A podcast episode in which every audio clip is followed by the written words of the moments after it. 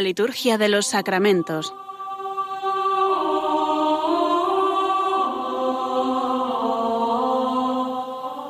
Con el Padre Juan Manuel Sierra.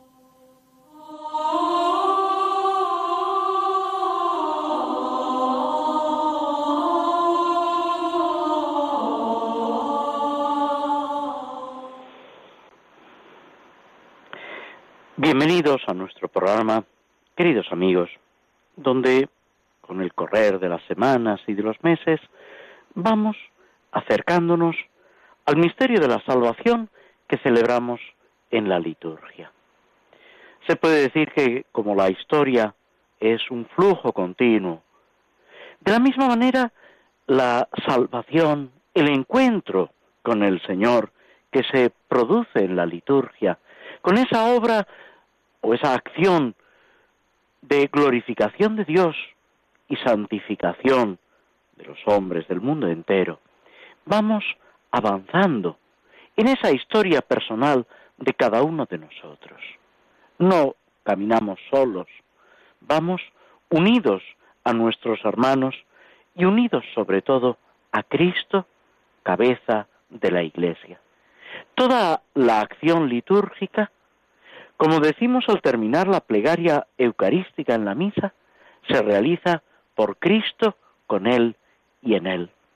Ese es el misterio del que participamos y que no llegamos nunca a comprender plenamente en toda su radicalidad.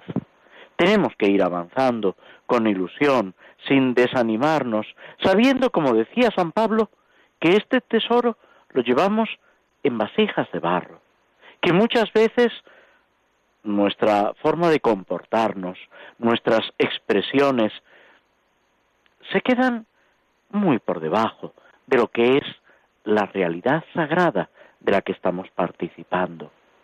Incluso el efecto que produce en nosotros, el misterio de la gracia, se nos escapa. Quiero decir, no llegamos a percibir plenamente lo que Dios hace en nosotros. Y sin embargo, Él lo realiza. Como lo contemplamos, si cabe, con un poco más de claridad en los santos, esas personas eminentes, hombres y mujeres, que en un momento de su vida han respondido con una mayor intensidad. Ha habido santos que prácticamente durante toda su vida han ido creciendo.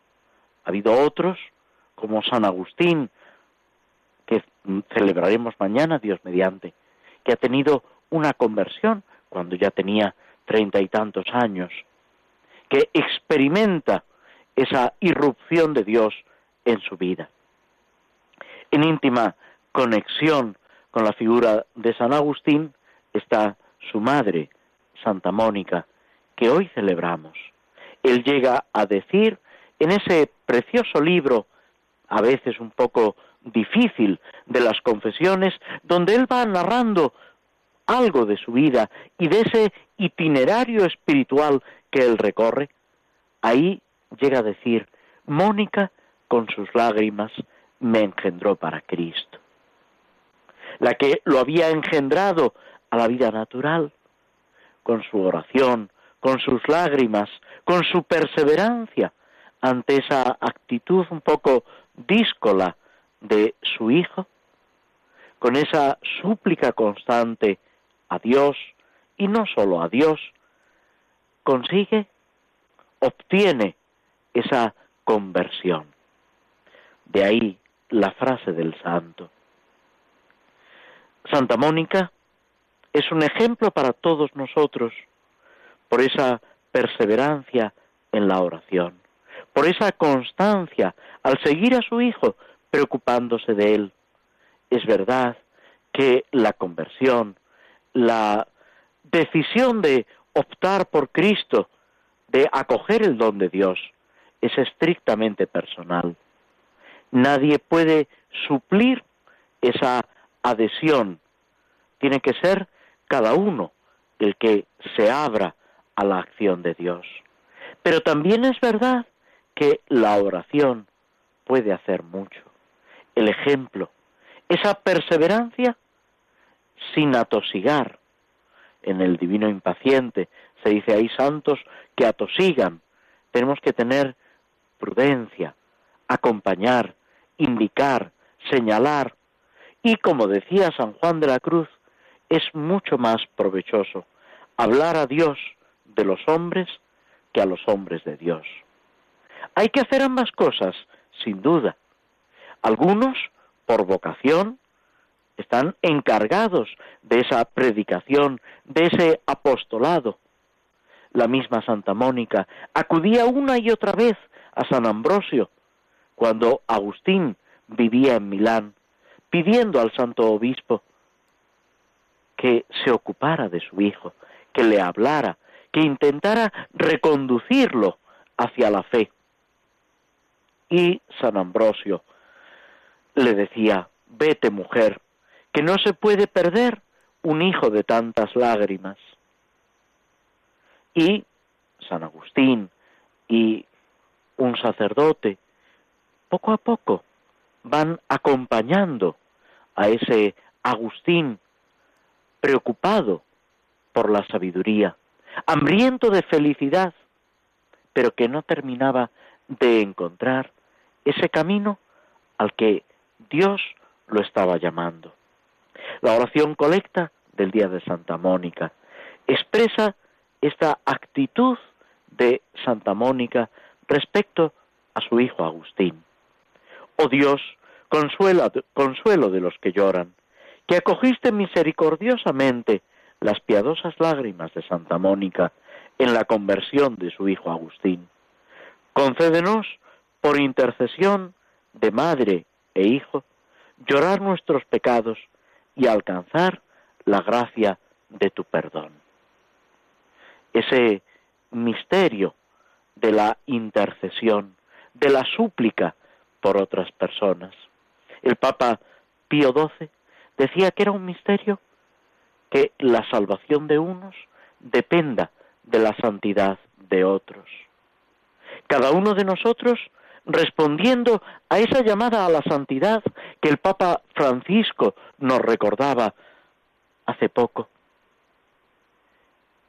Ahí estamos también implicados para la conversión, para ese acercamiento a Dios de las personas que nos rodean, de los que conocemos y de tantas personas que ni siquiera conocemos. El misterio de la comunión de los santos esos, por llamarlo así, vasos comunicantes que funcionan en la vida de gracia. Cada uno de nosotros está llamado, la frase es de San Pablo, a gastarse y desgastarse por el Evangelio, con alegría, viviendo cada momento, no dejando pasar, aprovechando cada oportunidad, cada ocasión que Dios nos da hablando, también dice San Pablo, a uno de sus discípulos, oportuna e inoportunamente, deseando instruir, enseñar, ayudar a unos y a otros. Es esta actitud propia del cristiano, propia del que ha sentido y ha experimentado el amor profundo de Jesucristo, que es lo que nos hace salir de nosotros mismos para ayudar a los hermanos, para vencer ese egoísmo que a todos nos acecha, dar vueltas sobre nosotros mismos. Algo que encontramos en nuestra sociedad, en nuestro mundo actual, pero que no es privativo del mundo actual, que ha sucedido siempre. Las bienaventuranzas, vivir ese seguimiento de Cristo con toda su radicalidad no ha estado de moda nunca y sin embargo siempre ha sido necesario. Decía Jesús en el Evangelio, el reino de los cielos sufre violencia y sólo los esforzados lo arrebatan. Eso han hecho los santos y eso debemos hacer cada uno de nosotros. Vivir ese impulso del amor de, de Jesucristo, responder a Él con lo que Él mismo nos da. Y aquí entran una vez más en acción los sacramentos que nos comunican la vida de Dios. Es como, si me permitís la expresión, como una transfusión de sangre, como una fuerza que entra hasta lo más profundo de nosotros mismos sin que nosotros lleguemos a comprender del todo el cómo, el por qué, el para qué. Pero nuestra vida queda iluminada y transformada. Mañana, como decíamos, celebraremos a San Agustín, obispo y doctor de la Iglesia. Y al día siguiente, el día 29, el martirio de San Juan Bautista. A continuación hablaremos un poco más detenidamente de San Agustín. Sobre el martirio de San Juan Bautista, recordaros, que lo sabéis todos, que de San Juan Bautista celebramos dos fiestas a lo largo del año litúrgico. El 24 de junio celebramos el nacimiento de San Juan Bautista, porque San Juan Bautista fue santificado cuando estaba en el seno de su madre Santa Isabel, cuando la Virgen María y Santa Isabel se encontraron en la visitación.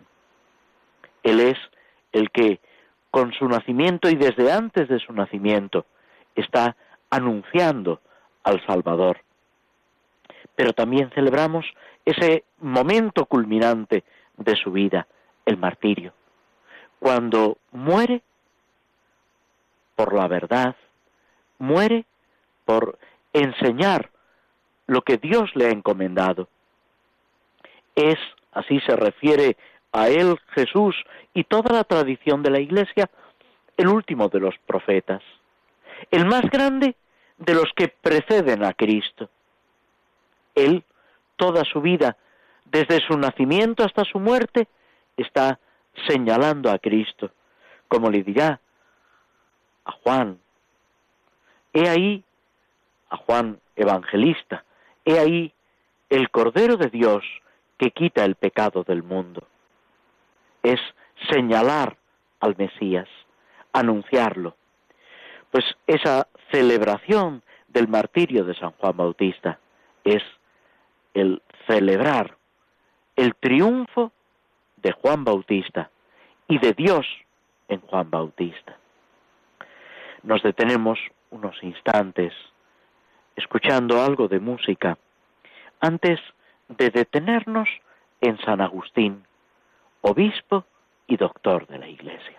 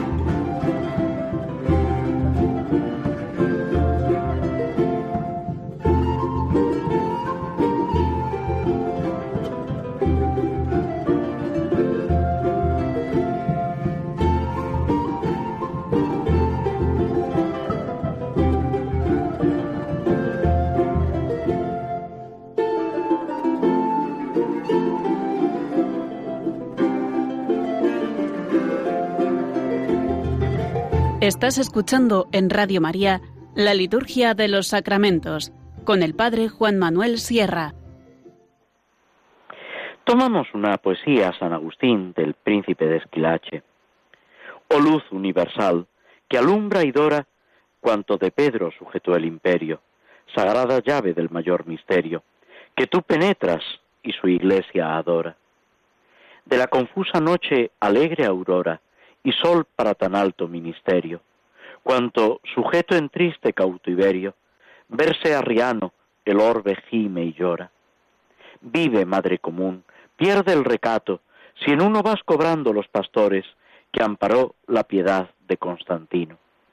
No temas a Pelagio ni a Donato, pues contra sus dogmáticos errores la lógica te sirve de Agustino.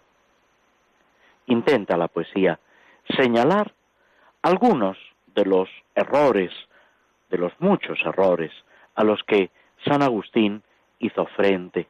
El mismo San Jerónimo saluda a San Agustín, son contemporáneos, como un nuevo Pablo, un nuevo fundador en la fe, y lo alaba también por su claridad al refutar, al señalar la falsedad de tantos errores doctrinales, de tantas herejías como en su tiempo pululaban.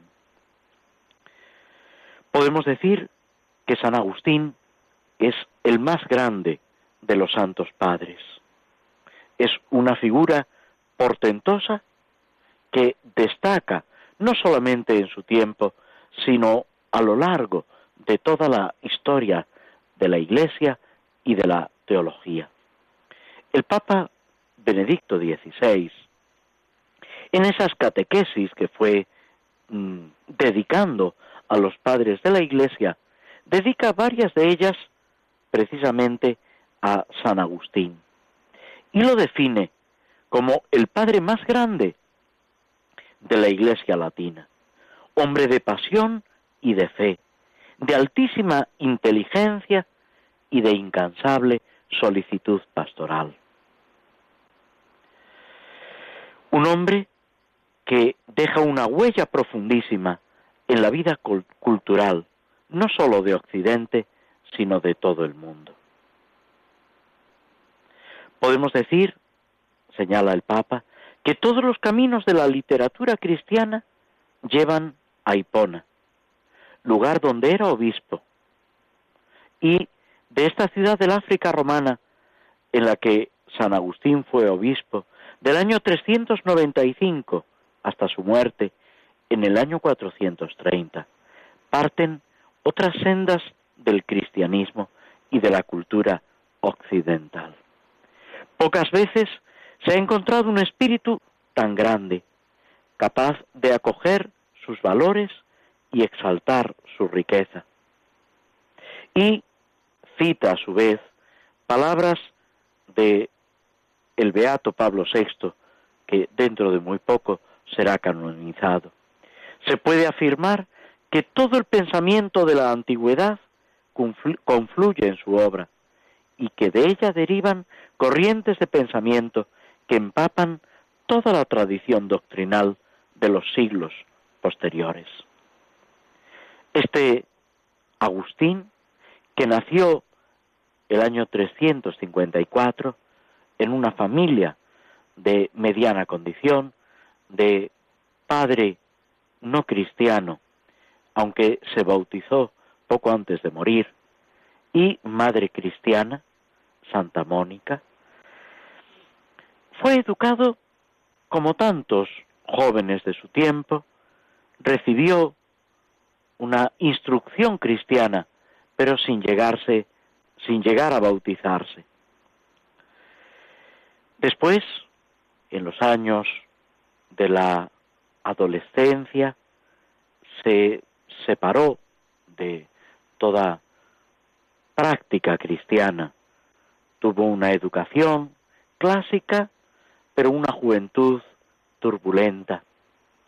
Se preocupó de encontrar la felicidad y la sabiduría y fue recorriendo los mm, distintos eh, lugares donde pensaba que podía encontrar esa sabiduría y esa enseñanza. Cuando pensaba que ya la había alcanzado, descubría que no terminaba de llenar su corazón. Como profesor de retórica, decidió irse al lugar, a la ciudad que consideraba centro del imperio, a Milán, para allí destacar y labrarse un éxito profesional. Santa Mónica, que se enteró después de el viaje de su hijo, no queriendo dejarlo a merced de esas corrientes de pensamiento y de esa indecisión espiritual en que se encontraba. Fue siguiéndolo hasta Milán y allí empezó a frecuentar a San Ambrosio y, como decíamos antes, a suplicarle que trabajara en la conversión de su hijo. Ella, con su oración, con sus súplicas, con su insistencia, perseveraba en ese seguimiento de Agustín para encauzarlo a Cristo. San Agustín, con un gran éxito en el mundo profesional, en la docencia de la que se ocupaba, siente ese vacío de su corazón y termina encontrándose con Cristo. Es precisamente leyendo las cartas de San Pablo como experimenta ese toque de la gracia de Dios. Después dirá en las confesiones, nos hiciste Señor para ti, y nuestro corazón está inquieto hasta que descansa en ti. Ese hambre del sentido de la vida, ese sentir la necesidad de colmar el corazón, es lo que acompaña a Agustín en su peregrinación y le lleva no solo al bautismo, sino a la total consagración a Dios. Ya convertido, ya deseando consagrarse al servicio de Dios, cuando está a punto de regresar al norte de África, donde habían vivido, San Agustín, Santa Mónica muere. San Agustín regresa, se consagra a Dios, funda una especie de comunidad monástica, se dedica a anunciar el Evangelio y en un determinado momento es ordenado presbítero y luego obispo de Hipona. Con sus palabras, con su enseñanza, va no solamente instruyendo a los cercanos, sino también a los que están más lejos. Son numerosísimas las obras que han llegado hasta nosotros. En ellas enseña, transmite esa sabiduría de Dios. Sale al paso de los errores de su tiempo, donatistas, pelagianos, arrianos, tantas desviaciones, tantas personas, unas con torcida intención, otras de buena voluntad, pero ignorantes o engañadas, y a todos ellos San Agustín intenta llevarlos a la verdad, que es Cristo y que es Dios mismo. Y esto es lo que la Iglesia celebra, porque la enseñanza de Agustín no queda circunscrita al siglo IV, V, en el que él vivió, sino que llega hasta nosotros a través de sus escritos, de su enseñanza, que continúa viva. La oración colecta de este día. Pide, renueva, Señor, en tu iglesia el espíritu que infundiste en tu obispo San Agustín, para que llenos de ese mismo espíritu, tengamos sed solamente de ti, fuente de la verdadera sabiduría, y te busquemos como creador del amor supremo. Nos detenemos otros instantes antes de adentrarnos en lo que es el tema central de nuestro programa, ese comentario a las oraciones que se refieren a los sacramentos y a los sacramentales, donde seguiremos con ese estudio de la bendición del abad y la abadesa.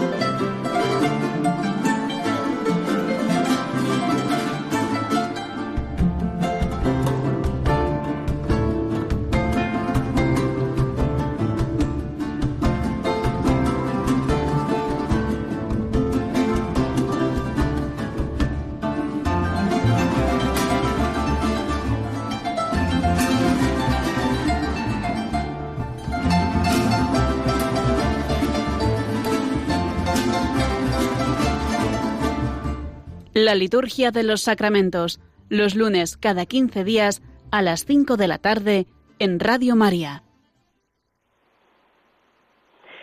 Tomamos una poesía titulada Vocación de María José Rojo, que nos sirve para introducirnos en esta bendición de abad y abadesa como una vocación especial, como una consagración a Dios en la vida religiosa y un servicio a los hermanos. Contigo se ha cruzado mi mirada, allá cuando pasaste en mi sendero. Dejé barcas y redes, fui ligero, fascinado en la voz de tu llamada. Seguro ya en tu amor, corro sin nada, cantando al viento, libre. Solo quiero ser de tu luz testigo, ser lucero, y dejar a tus pies mi alma sellada. Bendecir, perdonar y dar la vida. Con María anunciar tus maravillas, ser ofrenda de amor, beber tu suerte. Hazme ser corazón, llama encendida, mano abierta que arroja las semillas, y dormir en tus brazos para verte. Estas ideas, estos sentimientos, porque en la poesía no solo se expresan ideas, sino también sentimientos, el corazón que se abre y se derrama. Tienen que estar presentes cuando nos acercamos a Dios, cuando participamos de esa llamada de Cristo. En la vida religiosa hay una llamada específica, una llamada que colma el corazón, aunque Cristo nos llama a todos, a cada uno a una misión personal. Decía un jesuita ya fallecido hace algunos años, que tiene grandes estudios sobre los padres de la Iglesia, sobre todo sobre San Ireneo, y también algunas obras de espiritualidad, de una ternura eh, muy grande, muy profunda. Dice que Dios da clases particulares. A cada uno nos llama de una forma distinta y en cada uno actúa de una forma distinta. Y esto se vive especialmente en la consagración religiosa y se vive, por supuesto, en esa llamada de Dios, porque no es otra cosa, de Dios y de la Iglesia, a ese ministerio de dirigir, de ser cabeza, pastor, de una comunidad monástica, como tienen que hacer el abad y la abadesa, siendo padre y madre de sus hermanos o de sus hermanas. La oración para después de la comunión de, esta, de este formulario de misa, pide, mira con bondad, Señor, a tu familia, y concede a quienes hemos celebrado el misterio de la fe, o sea, la Eucaristía, caminar sin desfallecer por las sendas del Evangelio, glorificándote en todas las cosas. Lo que San Ignacio pide en los ejercicios y en sus escritos, ver a Dios en todas las cosas y todas las cosas en Dios. Es ese broche final del libro de los ejercicios espirituales, la contemplación para alcanzar amor. Esto es lo que le pedimos después de haber participado de la Eucaristía, después de esa invocación sobre la persona que tiene que dirigir una comunidad monástica. Caminar sin desfallecer por las sendas del Evangelio. Dicho de otra forma, seguir de cerca a Jesucristo. Vivir esa llamada de Cristo, como a los apóstoles, de los cuales nos dice el evangelista San Marcos que fueron elegidos para estar con Él y para ser enviados a predicar. Es vivir las bienaventuranzas con todo lo que suponen, pero vivirlas no solamente en la pobreza, en el sufrir, en la misericordia, en la paz, sino también en la misma bienaventuranza, en la alegría. El Papa Francisco nos recuerda en su última exhortación apostólica esa importancia de la alegría. Santa Teresa decía que un, santo triste es un triste santo. Tenemos que vivir en todo momento, en todo lugar, esa alegría de la presencia del Señor. Estad alegres en el Señor. Os lo repito, estad alegres. Decía San Pablo a los filipenses es una enseñanza constante en la historia de la Iglesia, en la espiritualidad. Caminar por las sendas del Evangelio sin desfallecer. Y no solo sin desfallecer, sino alentando a los que están a nuestro lado y glorificando a Dios en todas las cosas. Que todo lo que hacemos sirva para la gloria de Dios. San Ireneo, padre de la Iglesia del siglo II, dice que la gloria de Dios es el hombre viviente. Tener vida, pero no solamente la vida física, la vida natural, sino también esa vida sobrenatural que el bautismo nos comunica y que a través de los sacramentos se va acrecentando en nosotros. Y pasamos después a la bendición solemne al final de la misa. Como es corriente, esta triple bendición tiene tres enunciados a los cuales toda la asamblea responde amén y acto seguido se da en sentido estricto la bendición a todos los presentes, a toda la asamblea. La primera de estas afirmaciones dice, Dios, de quien procede toda paternidad, te robustezca con la fortaleza del hombre interior y conforme a las riquezas de su gloria. ¿Por qué nos dice esto la bendición? Dios es Padre. Fijaos la oración que nos enseñó Jesús cuando los apóstoles le dirigen esa súplica encantadora. Maestro, enséñanos a orar. Y Jesús no hace un largo discurso sobre la oración, ni siquiera habla de las posturas o de los libros que hay que utilizar. Simplemente les dice, cuando queráis orar, decid, Padre nuestro que estás en el cielo, etc. Jesús mismo se refiere a Dios y nos enseña a Dios como Padre. Abba es el término que utiliza, un término semejante a nuestro papá, un término cariñoso, cercano, familiar, lleno de confianza y que rezuma ternura.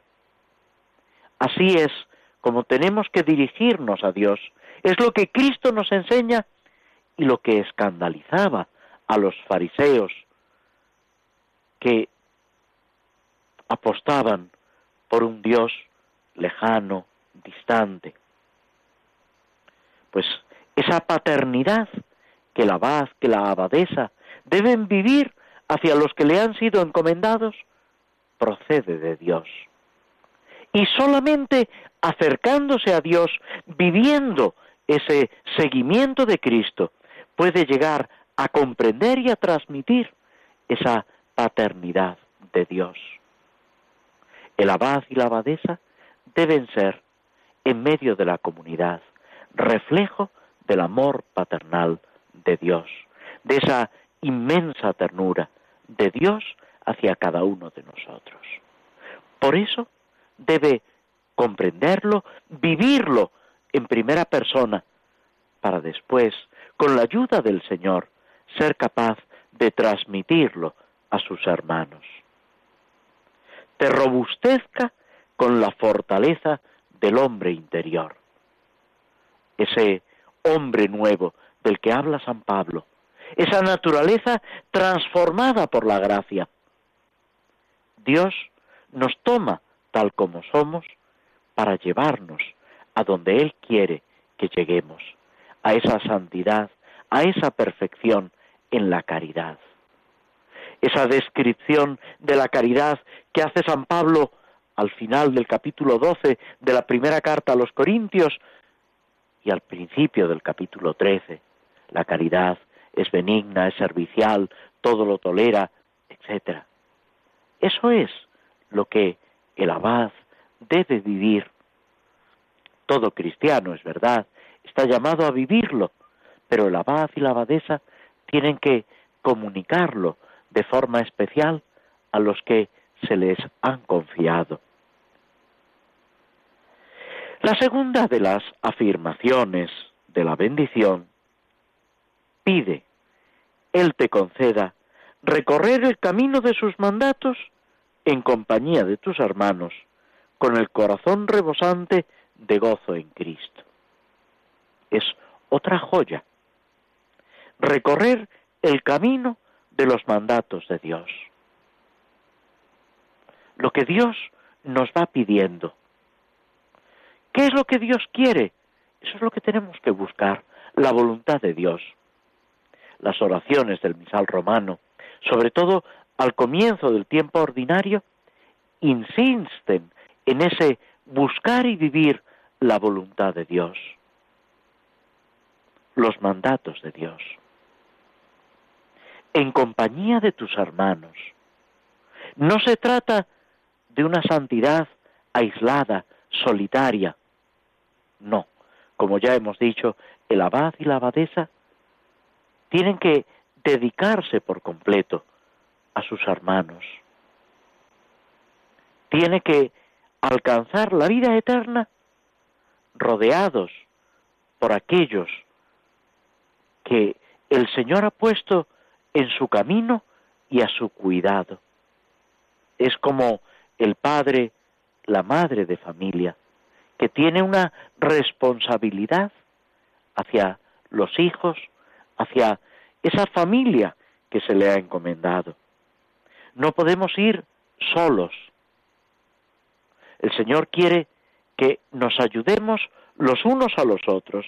Todos tenemos que ayudarnos, pero especialmente en la vida religiosa, en la vida monástica, quien ha recibido una tarea de cuidado de los que viven esa profesión religiosa. Y esto con el corazón rebosante de gozo en Cristo, la alegría de la que os hablaba hace un momento. Y por último, pide que por la gracia divina esta familia monástica congregada en el nombre del Señor, llegue, conducida por ti, a la convivencia del cielo. Es mirar a la meta, a la que Dios nos invita a dirigirnos, disfrutar de esa victoria, haciendo ya el cielo en la tierra, el monasterio debe ser un reflejo de esa ciudad de Dios, de ese cielo que nos espera y que tenemos que ya, ya que construir aquí y ahora y del que tenemos que disfrutar, construyendo en la comunidad monástica, en la comunidad religiosa, pero también en nuestras familias, un verdadero clima de la presencia de Dios, un cielo en la tierra, en cuanto es posible, sin quitar nada a lo que decimos en la salve, este valle de lágrimas, sí, en medio de cruces y dificultades, implantar aquí el cielo en la tierra. Nos detenemos unos instantes antes de pasar a la siguiente etapa, podemos decir, de nuestro programa con la lectura y comentando de unos fragmentos del Salmo 18.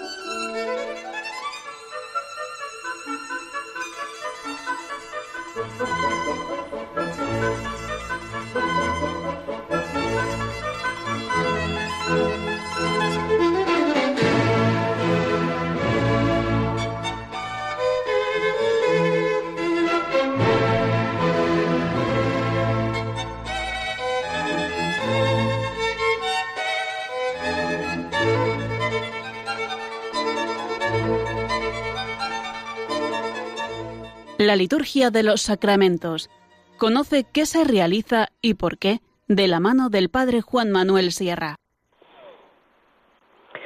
Los salmos que están tan presentes en la liturgia, en la liturgia de la misa, en las antífonas de entrada y de comunión, en el salmo responsorial, y que inspiran tantas otras oraciones que, si nos vamos a la liturgia de las horas, podemos decir que es el plato principal y en todas las demás celebraciones de los sacramentos, de los sacramentales, tienen que ser para nosotros algo conocido.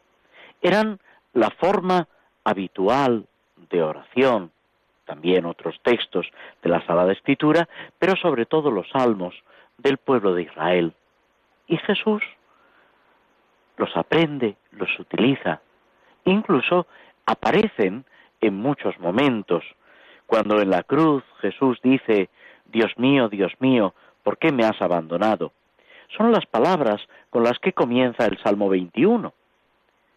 Y, según algunos expertos, eh, es fácil que Jesús en la cruz esté rezando ese salmo. No solamente expresa lo que él está viviendo, sino que directamente lo está utilizando para su oración.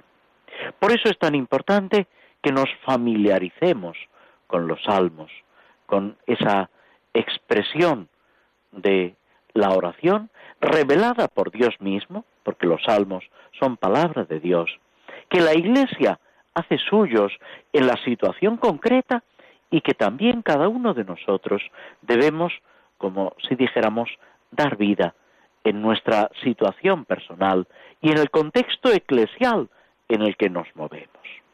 El Salmo 18, del que ahora nos ocupamos, empieza diciendo, el cielo proclama la gloria de Dios, el firmamento pregona la obra de sus manos, el día al día le pasa el mensaje, la noche a la noche se lo susurra. El salmo tiene dos partes bien definidas. La primera, de los versículos segundo al séptimo, se canta a Dios, autor de la naturaleza inanimada.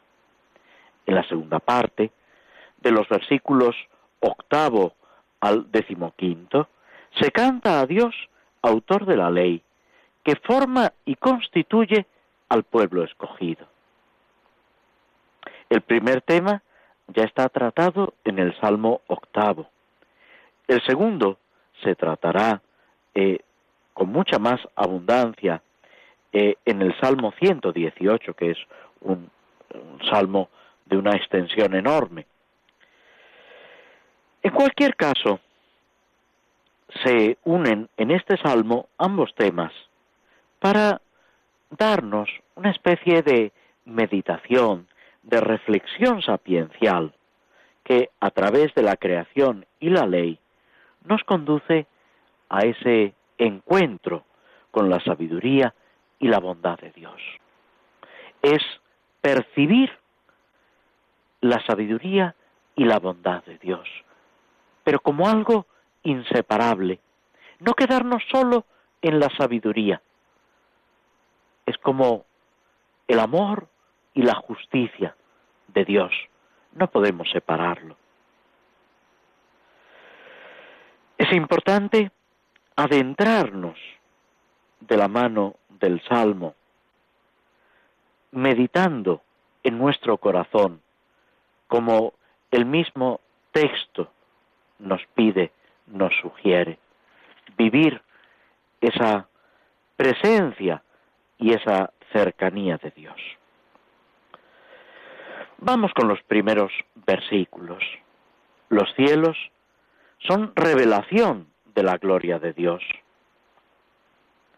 En estos pocos versos de la primera parte del Salmo, casi sin ruido, sin palabras, llega a toda la tierra una enseñanza, un mensaje que procede de los cielos. Después, más que se oye, se siente ese mensaje del sol. Es la contemplación. El Papa Pablo VI, en eh, una reflexión que nos dejó escrita antes de morir, una especie de testamento espiritual, se asombra de las grandezas del macrocosmos y del microcosmos, como él dice, y se lamenta de no haberlo contemplado lo suficiente para descubrir esa huella de Dios. El cielo proclama la gloria de Dios. Es la voz del silencio, sin que hablen, sin que pronuncien, sin que resuene su voz. Tanto el incrédulo como el creyente ven, miden, contemplan esa belleza, esa grandiosidad, esas leyes admirables. Pero ese silencio debe resonar en nuestro corazón. Hacernos la pregunta, ¿es posible que esa grandiosidad sea casual? ¿Cómo puede la materia engendrar el pensamiento? Y desde ahí llegar a esa respuesta, a ese reconocer la cercanía de Dios que en Cristo nos sale al encuentro. Descubrir casi por con naturalidad esa voz del silencio. Las palabras de Cristo en el Evangelio. Yo te bendigo, Padre, Señor del cielo y de la tierra, porque has escondido estas cosas a los sabios y prudentes y las enseñaste a los pequeños, a los sencillos. Es esta llamada a descubrirlo todo desde Cristo. Nos detenemos unos instantes antes de pasar a la última parte, a la conclusión de nuestro programa.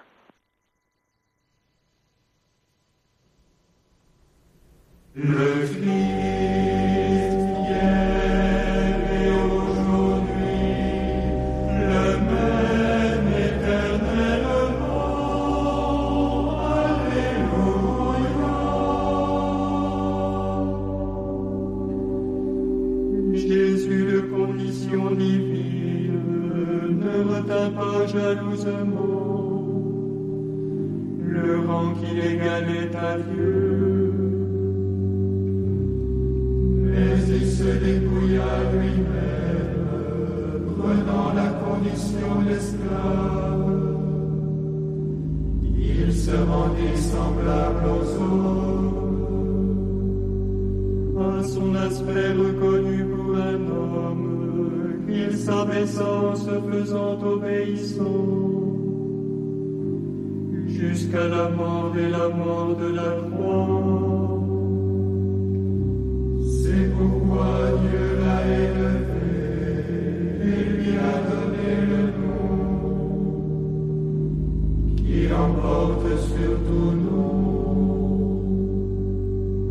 afin qu'au nom de Jésus, tout genou fléchisse ciel, sur terre et aux enfers. La liturgia de los sacramentos con el Padre Juan Manuel Sierra. En el comentario y en la reflexión sobre los padres de la Iglesia, habíamos estado tratando en el programa anterior de San Justino, mártir, filósofo, hombre eh, de una gran cultura en su tiempo, mediados del siglo II, que llega hasta dar la vida por Cristo. Es una figura que marca esa opción de la Iglesia antigua por la filosofía, por la razón, que intenta aprovechar todo lo que de positivo hay en la cultura. Esto que a nosotros nos parece tan normal, los primeros cristianos tienen que descubrirlo, porque el mundo que les rodea aparece como algo eh, que se opone a Cristo, como algo hostil, y tienen que vencer esa, mm, digamos, actitud tan normal de eh, separarse absolutamente de todo. Hay que separar unas cosas y otras y descubrir todo aquello que es lo que San Justino llama los semina verbi, las semillas del verbo, esas pizcas de verdad o esas grandes verdades que están en el mundo que nos rodea. Por eso, San Justino, desde la filosofía, intenta un encuentro con el paganismo, con el judaísmo, intenta tender puentes, algo es tan importante para los cristianos. Y pide, se dice en una de sus obras, el diálogo con Trifón, reza para que se te abran las puertas de la luz, pues nadie puede ver ni comprender si Dios y su Cristo no le conceden comprender. En una de sus apologías, alguna otra vez lo hemos traído a colación, habla de la Eucaristía. Y tiene unas palabras muy importantes porque nos da ese esquema de la celebración de la Eucaristía. Dice, estamos unidos los unos con los otros y por todas las cosas de las cuales nos alimentamos bendecimos al Creador de todo por medio de su Hijo Jesucristo y del Espíritu Santo. Y el día llamado del Sol, el domingo, se tiene una reunión en un mismo sitio de todos los que habitan en las ciudades o en los campos, y se leen los comentarios de los apóstoles o las escrituras de los profetas, mientras el tiempo lo permite. Luego, cuando el lector ha acabado, el que preside exhorta e incita de palabra a la imitación de estas cosas excelsas, las lecturas y la homilía. Después nos levantamos y recitamos oraciones. Cuando hemos terminado de orar se presenta pan, vino y agua, y el que preside eleva, según el poder que en él hay, oraciones, e igualmente acciones de gracias, y el pueblo cristiano aclama diciendo Amén, la plegaria eucarística, y se da y se hace participante a cada uno de las cosas eucaristizadas, la comunión, y a los ausentes se les envía por medio de los diáconos.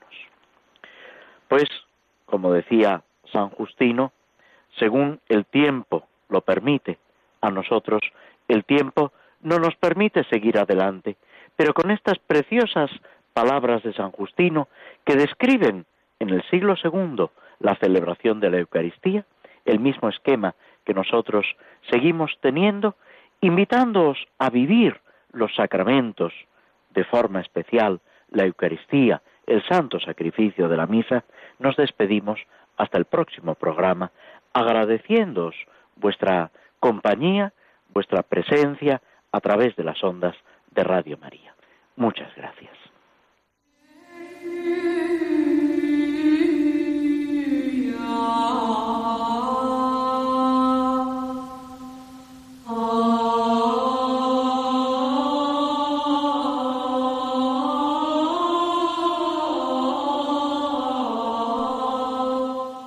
Así concluye en Radio María la Liturgia de los Sacramentos, un espacio dirigido por el Padre Juan Manuel Sierra.